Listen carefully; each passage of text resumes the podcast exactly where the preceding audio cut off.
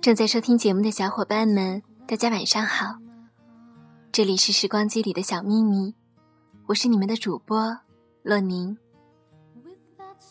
今晚的节目想和大家一起阅读一篇来自梁文道先生的作品，关于奢华与教养。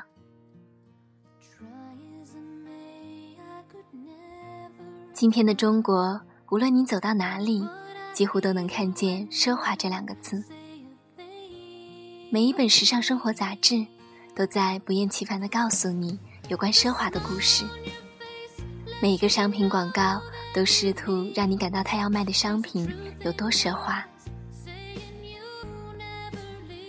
于是，房子是奢华的，车子是奢华的，大衣是奢华的，手表是奢华的，皮鞋也是奢华的，就连内裤也可以很奢华。乃至于我刚刚吃过的涮羊肉，也标榜着自己的用料十分奢华。本来这种东西是可以见怪不怪的，正所谓奢华见惯亦平常。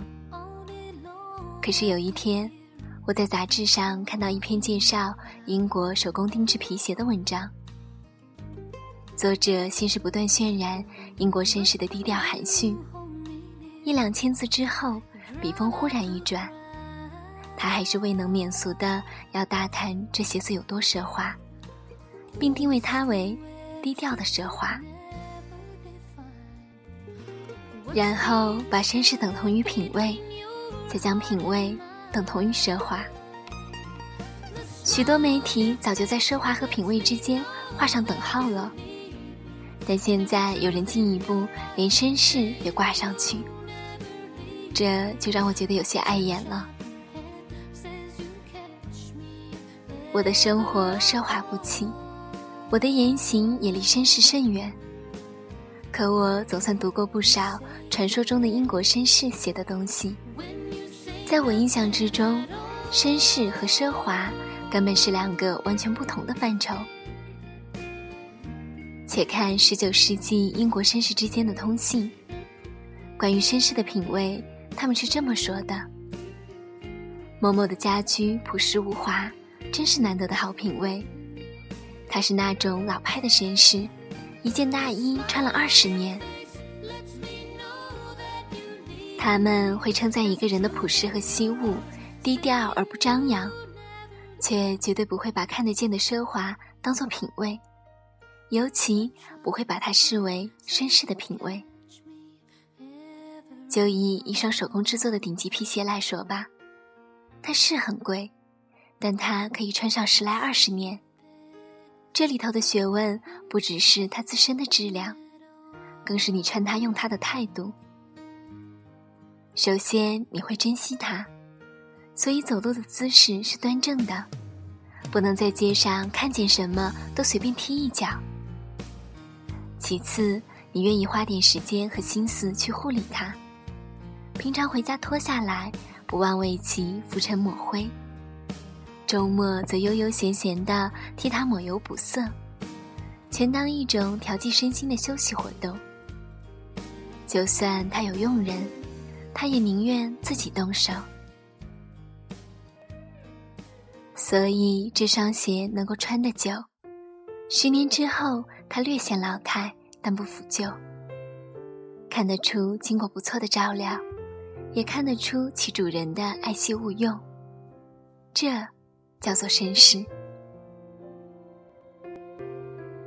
不一定喜欢昂贵的身外物，但一定不苟花钱朝秦暮楚。他的品味不在于他买了什么，而在于他的生活风格，甚至为人。他拥有的物质不能说明他，他拥有物质的方式才能道出。他是个怎么样的人？当然，一个人不能做物质的奴隶，但他的人格性情或许却可以借着物质偶尔散发出来。简单的讲，这就是教养。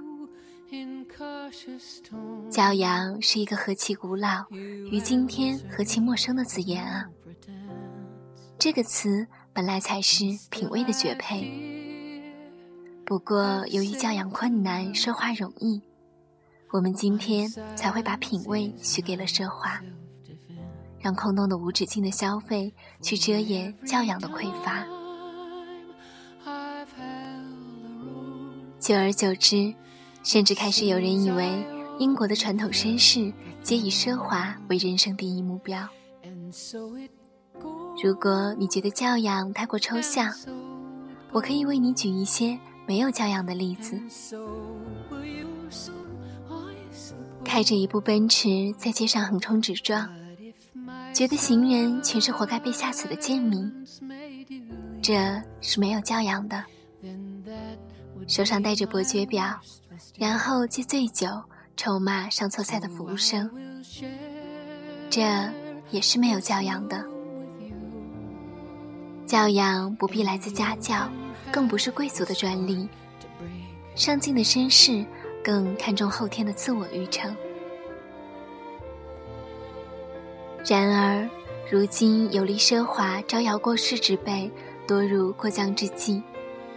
甘于谦逊、力求品格善美的人，却机不可闻，岂不可叹？教养和奢华的分界点在哪里？一个向外求胜，一个向内求安。无时无刻不在和他人相比，自然就倾慕奢华；无时无刻不在要求自己进步。自然就有了教养。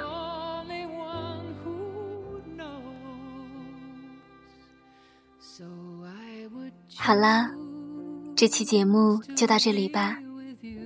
谢谢你的聆听与陪伴，我是洛宁，我们下期节目再见。You can make decisions too, and you can have this heart to break.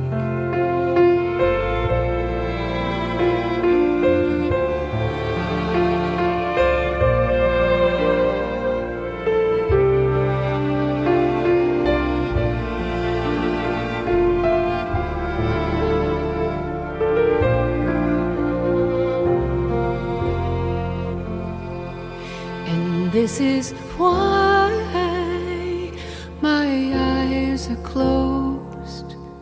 It's just as well for all I've seen. And so it goes, and so it goes.